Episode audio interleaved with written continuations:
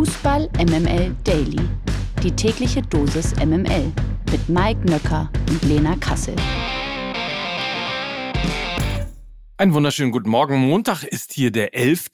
September. Das hier ist Fußball MML Daily. Herzlich willkommen zum großen Wortspielraten mit Mike Nöcker und Lena Kassel. Guten Morgen, Lena. Guten Morgen, Mike. Wieso hast du was vorbereitet? Nee, aber ich nehme mal an, ich meine irgendwie mit Rudi und Flick und so, da werden wir ja gleich drüber sprechen, ne? DFB Flickenteppich, Rudis Resterampe, ähm, so halt, dachte ich. Ja. Ist das nicht so? Ich bin ja nicht mehr bei Twitter Mhm. oder äh, nee, ich, nee, ich muss ja anders sagen. Ich bin ja nicht mehr bei X, aber ähm, das ist doch so Standardprogramm eigentlich, ne? Dass wenn irgendwas Mhm, Großes passiert, Ja.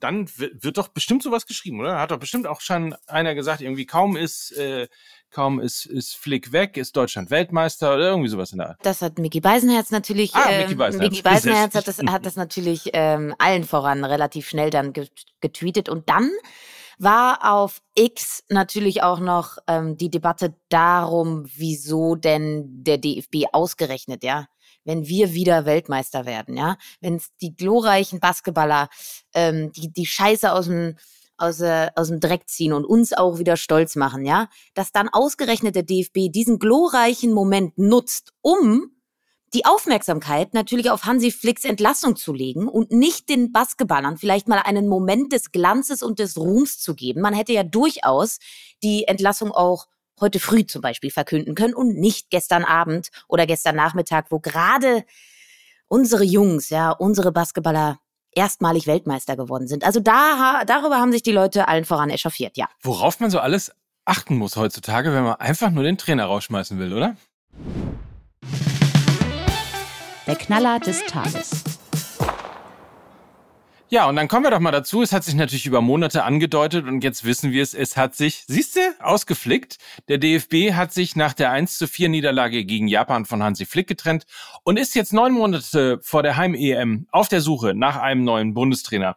So, wir gehen mal chronologisch auf dieses Länderspielwochenende ein und schauen zunächst erstmal auf äh, das Spiel der DFB 11. Das war eine deutliche und hochverdiente Niederlage gegen Japan.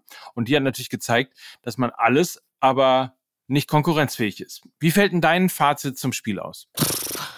Du, ja, also ich habe das Spiel in der Kneipe geguckt mit äh, zwei Freunden von mir. Hast du es dir schön saufen können? Ja, super war's. Ähm, der, der eine Kumpel von mir meinte, ja, auf jeden Fall wird Deutschland das jetzt gewinnen. Und dann haben wir einen schönen äh, Wettschein ausgefüllt und ich habe gesagt, natürlich wird Japan das äh, gewinnen. Ich hatte auf 3 zu 2 getippt, ist dann doch deutlicher ausgefallen als gedacht. Aber ja, ähm, dieses Spiel überrascht mich so gar nicht. Also der Ausgang überrascht mich nicht. Es waren für mich äh, leere Worthülsen, die da in den letzten Wochen und Monaten immer wieder in Richtung Öffentlichkeit geblasen wurden. Im September wird alles besser, im September wird alles besser, im September wird alles besser. Dieses Mantra hat sich halt auserzählt und wenn wir auf das Spiel selber schauen, dann ja, man hat irgendwie gesehen, Kimmich rechts, er hat versucht, irgendwie Kimmich dann ähm, als einrückenden Rechtsverteidiger spielen zu lassen, ähm, hat halt nun mal überhaupt nicht funktioniert und funktioniert natürlich auch nicht in einer der letzten Testspiele vor so einem großen, großen Turnier. Ähm, da hast du keine Zeit mehr, solche Dinge einzuüben. Da müssen einfach feste Automatismen stehen, die waren nicht erkennbar. Ähm, es gibt keinen mannschaftlichen Kern, es war keine Eingespieltheit auch die Absprache zwischen dann Chan und auch Kimmich, wer dann wie das Zentrum besetzt, hat nicht funktioniert. Es gab aber auch kein Zusammenspiel äh, mit mit Gnabry dann auf der auf der Seite ähm, mit mit Schlotterbeck und so weiter und so fort. Also es war alles wieder Stückwerk. Ich verstehe nicht, warum man dann plötzlich anfängt, hohe lange Bälle auf Kai Havertz zu spielen, wenn du halt keinen Wandspieler da vorne als Nummer neun hast, sondern eher halt sehr sehr begabte Fußballer mit Florian Würz, mit Kai Havertz, die den Ball am Fuß brauchen. Also es waren einfach Basics, die nicht abgerufen worden sind und es war wieder eine Erkenntnis, dass die Entlassung von Hansi Flick längst, längst überfällig war. Und er hat auch in, also man könnte fast meinen, die Jungs haben gegen ihn gespielt, ne? Weil er hat ja noch nicht mal ansatzweise in irgendeiner Form Einfluss auf das Spiel nehmen können, egal was er getan hat. Und das war eben auch schon nach der WM allerspätestens klar. Ähm, die Leistung hat sich immer mehr verschlechtert. Und das heißt schon was, weil selbst die WM war ja schon schlecht, aber die Leistungen in den darauffolgenden Spielen waren eben noch, noch mal unterdurchschnittlicher, weil man erinnert sich an die, an das Spiel gegen Spanien bei der Weltmeisterschaft, was dann auch wirklich okay war und so weiter und so fort. Aber es ging einfach rapide bergab und das ist jetzt für mich die logische Konsequenz. Und ich bin eigentlich recht, recht froh. Du hast mich ja am Freitag schon gefragt und dann habe ich dir die erste zynische Antwort gegeben. Er soll einfach alles so machen wie immer und das hat er getan und jetzt ist er weg. Ja, man muss noch mal dazu sagen oder ergänzend auch, ich finde, man sollte nicht so oft auf die Ballbesitzquote gucken. In diesem Fall kann man es schon aber nochmal ansprechen. 67 Prozent Ballbesitz bei der deutschen Mannschaft. Und das spreche ich auch nur an, weil es einfach erschreckend ist, wie wenig die Mannschaft weiß, mit Ballbesitz anzufangen. Ja, erstmal das, genau. Also gegen tiefstehende Gegner, und das ist ja auch schon ein Problem, was über Monate, wenn nicht sogar Jahre da ist, finden sie keine spielerischen Lösungen und dann auch beiden Außenverteidiger, Nico Schlotterbeck, ein richtig, richtig schlechtes Spiel gemacht. Äh, dann auf der rechten Verteidigerposition der eben angesprochene Kimmich, der immer eingerückt ist. Also gerade auch die Außenverteidigerposition. Ich glaube, da über die Flügel sind alle vier Tore passiert von Japan. Und ähm, das, das, das ist einfach fragwürdig. Wieso, wieso stellt man dann denn auch so auf, wenn du, ich weiß, es ist eine, eine Lücke im deutschen Kader. Wir haben keine guten Außenverteidiger, aber dann stellst du zwei Spieler auf, die das auch nie spielen bei ihren Vereinen. Also nie. Und das hast du halt gesehen. Das sind beide Spieler, die ins Zentrum gehören, die sich auch immer wieder ins Zentrum bewegen und ziehen lassen. Und das sind also, also von A bis Z waren einfach sehr, sehr viele Fragezeichen schon wieder da. Und ähm, von daher haben wir jetzt, glaube ich, zumindest unsere Ausrufezeichen, insofern, dass Hansi Flick nicht mehr Trainer der deutschen Nationalmannschaft ist. Nun war ja nach dem Spiel äh, mehr oder weniger schon klar, dass da was passieren wird. Ähm, Im Laufe des gestrigen Tages, schon ab Mittag würde ich mal sagen, war auch klar, dass gestern schon was passieren wird. Ähm, dennoch, also nach dem Spiel relativ schnell, aber äh, kommt die Entscheidung, ähm, eben Hansi Flick und sein Team zu entlassen, aus deiner Sicht dennoch zu spät? Für mich ist es viel zu spät. Ich meine, ich habe das schon nach der letzten, ähm, nach den letzten Länderspielen gesagt, dass er für mich nicht äh, der Mann ist, mit dem man in diese Europameisterschaft starten sollte. Und jetzt hast du ihm eben noch diese Länderspielpause gegeben. Ähm, es ist enorm eng jetzt irgendwen zu finden, der das Ruder da noch rumreißen kann weil eben die Zeit knapp ist, ja. Und ich sag auch, es wirkt wahnsinnig unvorbereitet, wahnsinnig unvorbereitet, dass jetzt auch ein Rudi Völler morgen auf der Trainerbank sitzt. Also, das wirkt einfach wie ein Schnellschuss.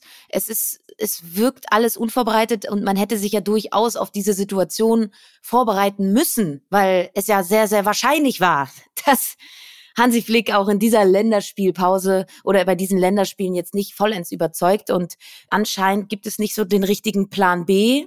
Zumindest ist er jetzt noch nicht erkennbar. Und man hätte sich durchaus diese Schlamassel sparen können, weil für mich war das ähm, aller, allerspätestens nach der vergangenen Länderspielpause absehbar, dass Hansi Flick nicht diese Mannschaft in Richtung Europameisterschaft führen kann. Also das war absehbar. Man hat sich ja im letzten Podcast MML schon darüber lustig gemacht, dass ich hinter vorgehaltener Hand gehört habe, dass man wenigstens mit einem Unentschieden zufrieden äh, gewesen wäre. Ähm, vielleicht ein Indiz dafür, äh, warum das alles eben so ein bisschen nach Stückwerk und irgendwie nicht so richtig vorbereitet wirkt. Aber du hast es angesprochen, Rudi Völler, er wird übrigens äh, rechts und links sozusagen begleitet von Hannes Wolf und Sandro Wagner. Das sind zumindest zwei spannende Personalien, die auf der Trainerbank gegen Frankreich Platz nehmen. Allerdings ist es nur eine einmalige Konstellation. Die Nachfolge für Flick soll aber natürlich dann und muss ja auch zeitnah geklärt werden. Die Bild berichtet, es soll Julian Nagelsmann werden. Zumindest ist er derzeit der Favorit auf den Bundestrainerposten. Ist das auch für dich eine Wunschkonstellation oder hast du eine andere Vorstellung? Julian Nagelsmann wäre für mich meine Wunsch, obwohl wenn Jürgen Klopp frei wäre, dann wäre es ja. Jürgen Klopp, aber er ist es nun mal nicht. Deshalb ist ja. es der, der frei verfügbaren Trainer wäre Julian Nagelsmann für mich die 1A-Lösung und jetzt mal auf einer Metaebene gesprochen, muss es jetzt einfach eine radikale Neuorientierung geben. Du brauchst einen Typen, der unangenehm ist. Du brauchst einen Typen, der Sachen hinterfragt. Und du brauchst eine Personalentscheidung, die nicht eine Gefühlsentscheidung ist von irgendwelchen alten Herren. Und äh, ich habe ganz, ganz große Angst, dass Aki Watzke wieder die Taskforce zusammenruft, in die Runde guckt und da sagt, Rudi, das wäre doch jetzt auch was für dich. Also davor habe ich einfach Sorge. Ähm, die wahrscheinlichere Option ist dann auch sowas wie, dass sie jetzt Stefan Kunz fragen, aber auch das ist dann wieder aus dem Dunstkreis DFB, halte ich für sehr, sehr schwierig. Ich glaube, dass Julian Nagelsmann in der Kombination mit Sandro Wagner ein Duo wäre, wo ich sagen würde, ab geht's zur Europameisterschaft. Sie kennen sich, äh, Sandro Wagner hat unter Julian Nagelsmann trainiert, war sein Spieler. Nach eigenen Aussagen hat er auch unglaublich viel von Julian Nagelsmann auch für seine eigene Trainerlaufbahn gelernt. Ähm, er sitzt jetzt eben schon äh, gegen Frankreich als Co-Trainer auf der Bank und ähm, sollte Nagelsmann wirklich die Freigabe jetzt erhalten vom FC Bayern, weil da steht er, also ist er ja noch in Lohn und Brot, ähm, zum, zum DFB zu gehen, dann glaube ich, wäre das eine tolle Lösung, das in Kombination mit Sandro Wagner zu machen, auch weil Julian Nagelsmann ja seinen Co-Trainer Dino Topmöller an die Eintracht verloren hat und eben den nicht mehr hat. Also das Duo Nagelsmann Sandro Wagner halte ich für äußerst spannend. Zumal ja auch, äh, das sei der guten Ordnung halber auch noch erwähnt, es kursierte ja auch der Name Sammer mit der Vision, weil du Jürgen Klopp gerade angesprochen hast, mit der Vision bis äh, Sommer macht Sammer, Sammer mit Sammer in den Sommer, auch mhm. schön. Mhm. Ähm, und danach übernimmt Jürgen Klopp. Da das nirgendwo mehr geschrieben wird, nehme ich mal an, dass die Nummer tatsächlich vom Tisch ist und äh, alles auf Nagelsmann hinaus. Ja, und Sammer gehört ja eben auch zur Taskforce, ne? Also ich weiß jetzt nicht, also ja, er ist noch einer der kritischsten Stimmen in dieser Taskforce. Und er hat ja auch eigentlich gesagt, dass er nicht in die erste Reihe will. So, ne? Ähm, das war ja ganz, ganz bewusst seine Aussage. Und zudem ist er auch noch Berater bei Borussia Dortmund und so weiter und so fort. Also ich halte das für eine schwierige Gemengelage, so jemanden dann jetzt den Trainerposten der deutschen Nationalmannschaft anzubieten. Also Julian Nagelsmann, also Jul Julian oder nix? Nagelsmann mit Köpfen machen. Ging ja auch noch, oder? So, jetzt reicht's aber. Ach komm, wir lassen das wirklich. Ja, also jetzt reicht's wirklich. aber wirklich. Jetzt reicht's. Pokalgesetze.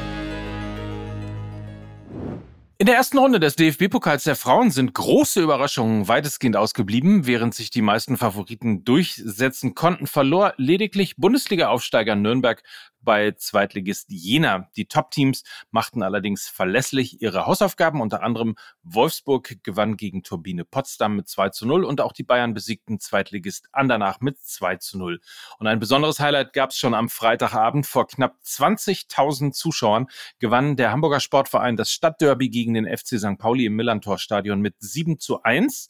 Es war das größte Frauenfußballspiel, das jemals in Hamburg angepfiffen wurde. Tolle Kulisse. Die Lage der Liga. Der VfB Stuttgart hat das Geschäftsjahr 2022 mit einem deutlichen Verlust abgeschlossen. Das gab der VfB gestern auf seiner Mitgliederversammlung bekannt. Das äh, Konzernergebnis lag bei einem Umsatz von 155 Millionen Euro bei einem Verlust von 16,6 Millionen nach Steuern. Der Vorstandsvorsitzende Alexander Werle begründete das Ergebnis mit den Folgen der Corona-Pandemie und den Investitionen für den Umbau des Stadions, das sogenannte Weltmarkenbündnis mit Mercedes-Benz, Porsche und MHP sowie das gestiegene Sponsoring-Volumen und die Fertigstellung der Haupttribüne sollen in den kommenden Jahren jedoch wieder zu stabileren Finanzergebnissen beitragen. Weil wir doch ähm, Freitag noch drüber sprachen, ne? ob es eigentlich noch Corona-Folgen im Fußball gibt. Hier ist eine davon und ich nehme an, es wird nicht die letzte gewesen sein. Ein Schuss, ein Tor, die Werbung. Wir begrüßen einen alten Bekannten, nämlich Jobrad. Hello again, sc.jobrad.org. Das ist eure Adresse für Nachhaltigkeit, für Mobilität, für Fahrräder, Lena, für, für einfach individuell, ich sag mal, die Mobilitätswende selber zu machen. Ja, und vielleicht ist dem einen oder anderen Jobrad auch schon mal ins Auge gesprungen, denn Jobrad ist Hauptsponsor des SC Freiburg. Also zwei Freiburger Originale sind da zusammengekommen und sind schon lange Profis in Sachen Nachhaltigkeit. Und du kannst dir bei Jobrad eben dein Traumrad als Dienstrad aussuchen und dabei äh, echtes Geld sparen. Alle Infos findest du bei deinem Arbeitgeber oder eben auf sc.jobrad.org. Jobrad.org und ich sag mal so, du kannst dann eben dieses Jobrad aber nicht nur auf dem Weg zur Arbeit nutzen, nein, du kannst es natürlich auch in deiner Freizeit nutzen. Du kannst damit irgendwie deine Gesundheit auf Vordermann bringen, du kannst dich fitter machen, Ausdauertraining. Ins Stadion fahren. Ins Stadion fahren und ich sag mal so, Na? wir haben ja schon das ein oder andere Mal hier über Christian Streich gesprochen. Ich habe gesagt, er ist so ein bisschen der glitzernde Panini-Sticker in der Trainerwelt des modernen Fußballs und er ist auch Vorreiter in Sachen Nachhaltigkeit, denn er nutzt sein Fahrrad ziemlich häufig, nicht nur um irgendwie zum Training zu fahren, sondern tatsächlich nimmt er das auch teilweise mit auf Auswärtsfahrten, um dann irgendwie ja die jeweilige Stadt dann mit dem Rad zu erkunden. Also auch Christian Streich ist in dieser Sache Vorreiter und wir unterstützen natürlich die Mobilitätswende und das Thema Nachhaltigkeit und deshalb freuen wir uns sehr, dass Jobrad unser neuer Partner ist und von daher fühlt euch animiert dazu, da einfach mal vorbeizuschauen auf sc.jobrad.org oder informiert euch einfach bei eurem Arbeitgeber, ob sie vielleicht auch sowas anbieten wie Jobrad und dann könnt ihr euch eben ja bis zu 40 Prozent günstiger als eben ein Fahrrad zu kaufen, einfach ein Fahrrad leasen. Ist doch toll. Fantastisch. Die MML Gerüchteküche. Zum Wochenstart nochmal ein frisches Gerücht, denn die Spekulationen um einen Wechsel von Alfonso Davis zu Real Madrid nehmen Fahrt auf. Davis soll nach Informationen der Marca Reals Wunschoption sein. Der Vertrag des Kanadiers läuft bei den Bayern noch bis 2025. Beim Rekordmeister sei man sich aber bewusst, dass ein Wechsel des Leistungsträgers nicht ausgeschlossen ist. So hieß es zumindest. Davis Situation sowie die Aussagen seines Beraters, der zuletzt mehrfach mit dem Abgang aus München kokettierte, soll Real daher sehr genau beobachten. Dann schauen wir doch mal, wie es weitergeht. Ne? So, schauen wir mal, was wird. Was wird. Ne? So, was, was, was wir aber jetzt schon wissen, neue Folge Fußball MML. Und ich sag mal kurz nur noch hier, die, die wird, die wird. Und weil ich das hier gerade sehe, ganz spannend, äh, wird mir gerade hier in die Timeline gespült. Äh, ganz, ganz witzig. 2002 wurde Dirk Nowitzki als letzter deutscher MVP einer WM Fußballnationaltrainer damals, Mike? Äh, 2002, Erich Ribbeck. Rudi Völler. Rudi Völler, ja. Ah, okay. 21 Jahre später wird Dennis Schröder MVP bei der WM. Fußballnationaltrainer ist wer jetzt? Erich Ribbeck, ne? Rudi Völler. Ganz spannend. Ja, das ist spannend. Das, das ist, ist spannend. gleich mal irgendwie unnützes Wissen, mit dem ich natürlich voll in die Sendung reingehen kann. Na klar. Und das mache ich nämlich auch. Ähm, insofern danke für den Input und euch allen viel Spaß. Wird ja ein lustiger Tag. Vielleicht noch, ähm, wer Lust hat, heute Abend sind Lukas Vogelsang und Mike Nöcker bei ähm, Servus TV um 21.45 Uhr, wenn ich es richtig im Kopf habe, in der Sendung Hangar 7. Und wir reden über Fußball, über die Zukunft des Fußballs und all das. Also es ist ein kompletter, ich würde mal sagen, MML-Tag heute. Und morgen geht es ja schon weiter. Darauf und darüber freuen wir uns sehr. Habt einen feinen Montag, kommt gut in diese neue Woche. Und das waren für euch heute Lena Kassel. Und Mike Nöcker für Fußball MML. Tschüss. Tschüss. Wir fühlen uns nicht besonders äh, nervös. Aufgeregt? Nee, Nein. aufgeregt nicht. Nein. Wir freuen uns. Wir freuen uns. Ja. Schauen wir mal, was wird. Was wird. Dieser Podcast wird produziert von Podstars bei OMR.